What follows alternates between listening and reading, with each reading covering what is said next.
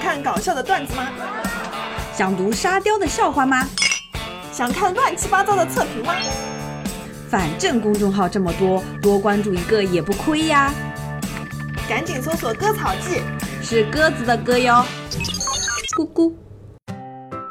听众朋友们，大家好，我是 Emma 江，我是蛤蟆君。 给大家拜个晚年。你这个年拜的有点太晚了，现在已经过了元宵节了。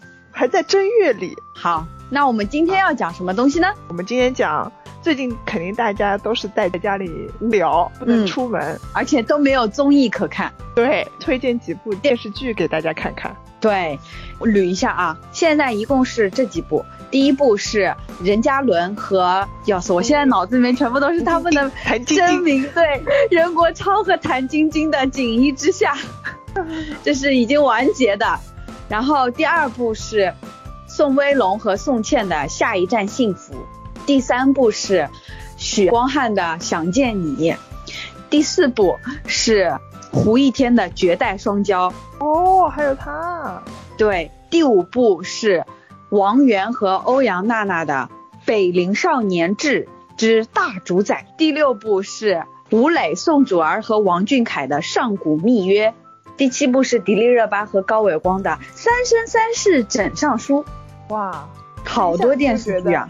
假期好像有一点短，可能追不完了。他们很奇怪的是，这些剧都是在假期当中，甚至已经差不多就过完年的那个时候才开始播的，只有《锦衣之下》是在过年之前就已经播的。好，那我们今天就讲一点点吧，因为很多剧还在刚刚开播，都没有什么热度。我们今天就先讲一些比较有热度的这三部剧，一部是嘿嘿那个嘿嘿《锦衣之 下》，第二部是《下一站幸福》，第三部是《想见你》，好吗？我们先来讲已经完结的《锦衣之下》。哦呦，我跟你说，这个《锦衣之下》哦， 看过的同学大家一定会吐槽它里面的这个剧情和它的特效。我对、嗯，他们不是说特效特别五毛嘛？大家都在说嘛，剧组的钱全部都放在了任嘉伦的这个道具和服装上面了。哦，特效简直是辣眼睛。比如说有一幕的特效是他们在水里面，两个人要从鬼船上面跳出去嘛，就是男主任嘉伦要救这个谭松韵，先是到水里面把他捞了出来，然后从水鬼船上面要跳出去，你就可以全程都看到两个人在水下面就是一个五毛特效，头发都没有湿的那种。啊，尴尬对什么城门，然后还有一个什么，对，它有一个城门，然后还有一个是在那个花园里面，一看就知道它后面全部都是绿幕，然后把那个场景给 P 上去的。任国超的这个衣服嗯人还是蛮好看的，人，这里要给大家科普一下，在讲任姓氏里何啊，对姓氏里面它是读第二声的，知不知道？哦。就是这个任嘉伦的衣服还是蛮好看的，华丽。可好看了。他们这部剧不是和《大明风华》是差不多时间一起播的嘛？嗯那任嘉伦和那个《大明风华》里面的男主角朱亚文，哦他们同时都穿过这个锦衣卫的飞鱼服，然后大家就有对比嘛。因为任嘉伦他这个服装其实做的还真的蛮合身的，蛮适合他的。他这套红色的飞鱼服，它是有两个那个垫肩的盔甲一样的那个肩膀上面的东西，哦就看上去特别威武有气势，你知道吧？对，嗯再加上他的出场每次都是陀螺旋转出场，就特别帅嗯，气。陀螺旋转出对，除了他这套飞鱼服之外，他下那个江南的时候还穿了一些就是公子哥儿的这种服装，嗯，这种长衫，也特别好看，在里面七七八八得换了有七八套衣服了。那可以啊，古装已经很不错了。对的，真是好看呢。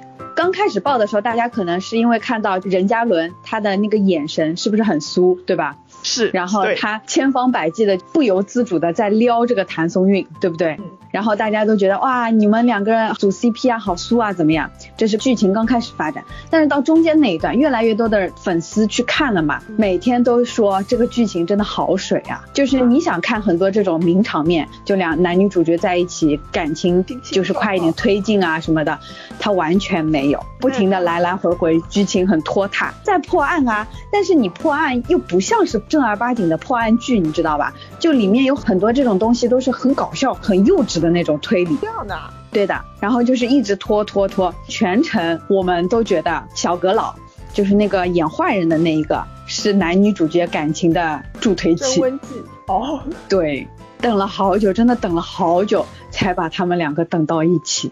太不容易。对，因为它里面的感情线还蛮多的嘛，一个是男女主角的感情线，然后还有一个是小阁老，就是那个严世蕃他的那个感情线，然后还有一个是谭松韵的大师兄，他还有感情线。然后我们明明都在等男女主角的感情在怎么怎么发展，但是没想到他整个剧百分之七十都会有他大师兄的那个感情线，哦，所以等得很辛苦，好吧，让你们看主角的同时，后面的也不要忘记。被六粉的感觉，全程都靠着任嘉伦的颜值我看下去的。好吧，那我们来讲一下剧情男上司和女下属在一起了，啊。所以他们是上下属关系啊。没有，任嘉伦是京城一霸，然后是锦衣卫的一把手。哦，谭松韵是个小不拉明几白，初入职场，对，然后到了锦衣卫里面跟着任嘉伦一起破案的。然后刚开始呢，任嘉伦演的这个京城一霸叫陆毅，特别高冷，对他各种嫌弃，一点都不知道怜香惜玉的。但是到后面呢，就发现自己喜欢上他了嘛，然后就嗯有了真香警告，对谭松韵越来越好，越来越好。谭松韵一开始就喜欢陆毅吗？没有啊，他一开始只是为了跟着他办案，然后后来发现哇，大人好厉害，大人好聪明，大人长得好帅呀、好了，就爱上了。对，莫有一点偷偷的爱慕。但是这个时候，陆毅呢，他也铁树开花了，渐渐在破案的过程当中，和他的女下属发生了一些感情纠葛，最后爱上了他。看完这个《锦衣之下》，你再翻回去看《大唐荣耀》，你觉得《大唐荣耀》的这个情节真的是设置的非常好。是吧？节奏很对，没有对比就没有伤害。《大唐荣耀》的编剧还是可以的。好的，来讲你下一站是幸福，好嘞，大概就是职场故事，但是嗯穿插了姐弟恋、嗯，兄妹恋，反正就是当中感情、感情纠葛还蛮多的超多。我跟你说，大型的那个修罗现场，哦。但是我前两天看到一个热搜是在怼说这个贺繁星就是是是宋茜吧演的那个的，哎，对，说他三观有问题啊。哎我跟你说这个没办法的。如果你在当时的话，我觉得你也会被逼着走的。哦，我是我这样先吗？说一下这个大致的过程啊，就是宋茜是一家公司的呃行政主管，然后呢，宋威龙是宋茜的弟弟的学生，被介绍到宋茜的公司做实习生，然后宋威龙为了宋茜出国都不出了，但是宋茜就觉得负罪感很强，再加上姐弟恋又有压力，嗯然后两个人就分手了。这时候他们谈的是三个月不公开的恋爱，所以只有几个好朋友是知道的，公司同事都不知道。分手的这个过程中，王耀庆就是一个三十七岁的老男人，一个公司老板，嗯他就喜欢上宋茜了，然后他就从中作梗，是一只老狐狸。嗯，这是很有手段的嘛。因为宋茜这个角色是三十二岁第一次谈恋爱，所以就被他蒙骗进，然后就被他拽着走。王耀庆首先是往宋茜的父母这边下手，所以就让父母觉得服服帖帖的，让他父母一心想撮合王耀庆跟宋茜。嗯而且因为三十七岁配三十二岁，大家也都觉得很合适，所以对啊，所以宋茜和宋威龙分手之后，大家都撮合王耀庆跟宋茜，于是他们两个就在一起了。宋威龙就很不爽嘛，嗯宋威龙本来就已经要放弃了，但是他听了他后妈的话，然后就又回来追宋茜，后妈就给他出主意说老狐狸怎么做，那你也怎么做。于是宋威龙又回到了宋茜身边，他原来的妈妈已经过世了，所以宋茜从头到尾都有两个人喜欢他。嗯，所以大家才会比较生气，是不是？对对，是这个点。但是如果是你的话，你也会就没办法，一边喜欢着小鲜肉，但是大家又撮合你跟老男人。话是这么说，但是作为，我觉得宋茜也蛮惨的，接了这种角色。啊，是这样。哎，哦其实大家更想看到的是女主角她比较雷厉风行，在感情上面是嗯比较干脆的，可能会比较呃啊吸引大家的关注。嗯宋威龙那个学妹一开始喜欢宋嗯威龙嘛，后来又喜欢宋茜的弟弟。这个角色很讨巧，因为她是富家女嘛，所以从小没有什么忧愁的，然后也追人也追得很果断。重点来了，她的身份除了是宋茜弟弟的学生、宋威龙的学妹之外，她还是王耀庆的外甥女。哦哟，宋茜和王耀庆在一起的话，那个小姑娘是要我就是叫她的长辈了宋茜对，就是叫舅妈。 但是如果她跟宋茜弟弟在一起的话，她就应该叫宋茜叫姐姐。哦天哪，现在是播到王耀庆这个老狐狸已经得手了，而且还带着宋茜去看婚房。他们两个就属于形式上走得很快，但是没什么实质进展的。这个剧为什么我觉得好看，是因为他不拖沓，他在第四集的时候已经开车了，而且是上开车了，哦，是不是很精彩？他和宋威龙吗？啊，对，我觉得这种剧啊，真的播出来就会让我们广大的女性同胞对小弟弟们有了那产生幻另想，类的想法。哎，天结哪束！了啊。哎呀，这么算一算的话，我们的男朋友应该还在读初幼儿中园、幼儿园，这么夸张吗？你这位阿姨的口味有点重了吧？天哪！再讲一点啊，就是女人如果跟小鲜肉谈恋爱的话，其实也有好处，比如说，就是她会为了追随她年龄的脚步，不停的保养自己，从脸蛋到身材都要跟她的那个小鲜肉的那个那一辈的女生都去比拼，所以她对自己的要求会比较高，她的美貌程度也会保持的比较持久。有道理啊，这就是每天你一醒来，你看到小鲜肉的这张脸，你就觉得我今天要努力，我不能再当四十几岁的大妈了。小鲜肉也会因为女的就是事业有成而奋起直追。对呀、所以这是一个相互鼓励、相互促进的一段关系。是的，好的，那希望听众朋友们，如果还没有谈恋爱的小姐妹，往下可以面看去找，看，对，往年纪小的方向去找一找就宋茜她其实更喜欢宋威龙，啊，那肯定的呀。我换我，我也喜欢宋威龙呀。这倒是， 但是，嗯，如果是放到现实当中的话啊，你可能会选三十七岁老男人。你比较现实一点的话，你就是可能保守型的或者谨慎性的女生，她可能会选王耀庆。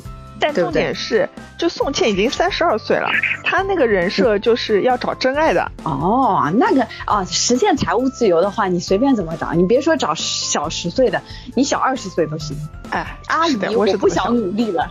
我钱就行。宋威龙他那个家庭也很好的，就是他爸爸也是老板，他爸爸跟王耀庆还是好兄弟呢， 这算关系嗯好乱不乱？兄弟啊，是呀好，乱最精彩的一幕我来给大家介绍一下，就是啊！宋茜的弟弟是住在宋茜他们家对面的，就宋茜是跟父母住的，然后她弟弟是住对门的。嗯宋茜的弟弟就把那个女学生，也就是王耀庆的外甥女带回家了。嗯，然后呢，王耀庆在宋茜家里面吃了早饭，两嗯个人互相开门。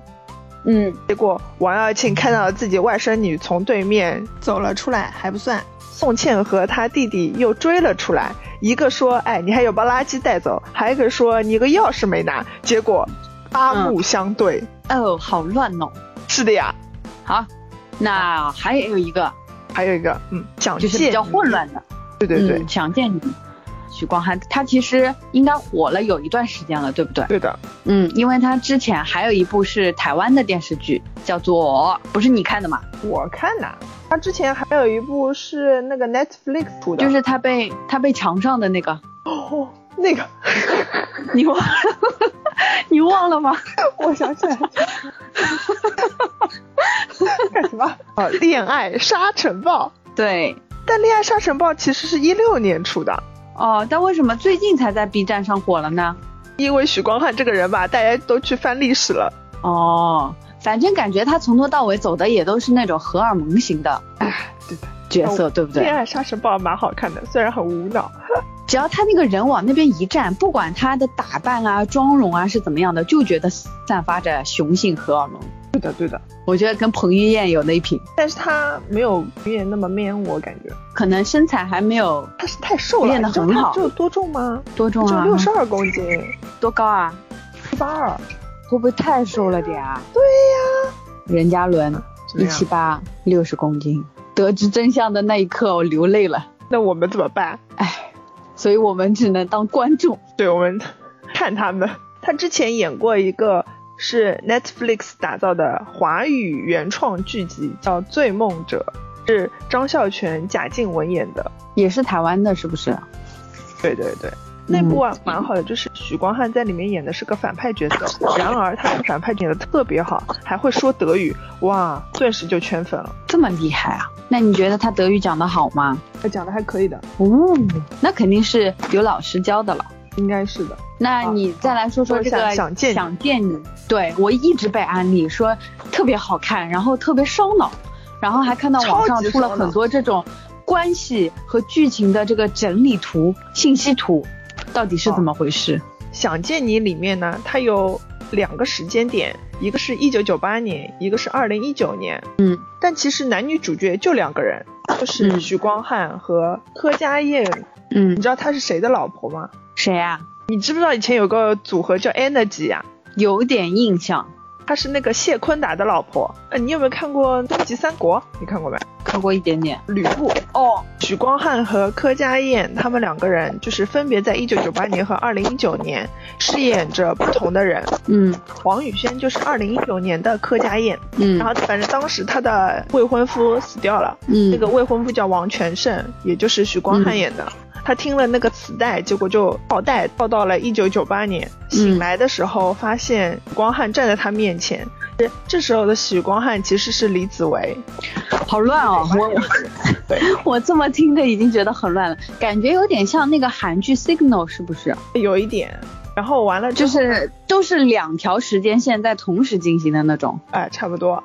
嗯然后但是就是就是这个女的穿越到了一九九八年之后，她其实是扮演着别人，嗯那个人叫陈韵如。然后因为陈韵如跟黄宇轩的性格完全不一样，然后黄宇轩就把那个陈韵如的人生改变了。嗯，李子维就爱上了在陈韵如身体里的黄宇轩。哦，好乱哦，哎，我对现在已经有点混乱了。剧里面的两个男主就都是许光汉演的，但他们都喜欢的是黄宇轩，不是陈韵如。这样吧，你到时候还把关系图还是把贴这一个贴关系图给贴一下吧。黄宇轩是一个很开朗的小姑娘，而陈韵如就是很自卑、很内向的。但是嗯陈韵如喜欢的是一九九八年的许光汉，然后，但那两个许光汉都喜欢的是开朗的黄宇轩，好的，哎，所以后来黄宇轩回到了二零一九年，李嗯，子维就是一九九八年的许光汉，为了找到黄宇轩，然后穿越了，穿越到了二零一九年。哦嗯，现在只是演到一半对吗？快大结局了，哦，大结局，大结局是什么呢？就还想不知知道道谁跟谁在一起是吧？好问题啊！当中还有说是二零一九年的许光汉死掉了，嗯，然后但其我实它不是推理，对不对？它只是一个感情剧，会穿越的感情剧。有一点推理，是因为二零一九年的黄宇轩发现在，呃一九九年好像是就陈韵如死嗯了，所以他穿越到了一九九八年，他想去看一下到底是怎么回事，就破案嘛，哦，去救他是吧？差不多。然后当中啊、还有很细节的部分，比如说就是嗯陈韵如回到了陈韵如的身体里面，然后她发嗯现周遭的人都喜欢在陈韵如身体里的黄宇轩，然后她想借着这个势头去让李子维喜欢她。其实说到底还是三个演员在演，对演出了应该是演出了五个人，对不对？对的，哦，好难哦。导演很好笑的，就是当时有人问他说，就是许光汉和柯佳燕演的那四个角色不是都会穿越的吗？嗯为什么男二那么惨？他喜欢陈韵如，但是他不会穿越。然后导演 说，因为他喜欢的人就在他那个时空，所以他不需要穿越。哦，如果不在的话，他就可以穿越了，是吗？哎，应该是这个意思。好的，好难哦。嗯，你看这个剧，你就要拿一个图谱出来。对啊，嗯想不到，只是想单纯的看一部剧而已，想不到还要对做推理，真的好难哦。本来想看纯纯的恋爱，结果发现看成了推理剧。好吧，那这样吧，如果想看古装的纯爱，那就看《锦衣之下》；如果想看现代的年下恋，你就看《下一站是幸福》。如果你觉得自己想要动一动脑子，以防上班的时候发现自己会被辞退，会因为长久没有动脑子被辞退的话，那你去看那个《想见你》。好，那这样我们先立个 flag，下一段时间等到另外三部古装剧快完结的时候，我们再嗯讲一下，怎么样好？的，好，那我们今天节目就到这里啦，啦。嗯，拜拜。嗯，拜拜。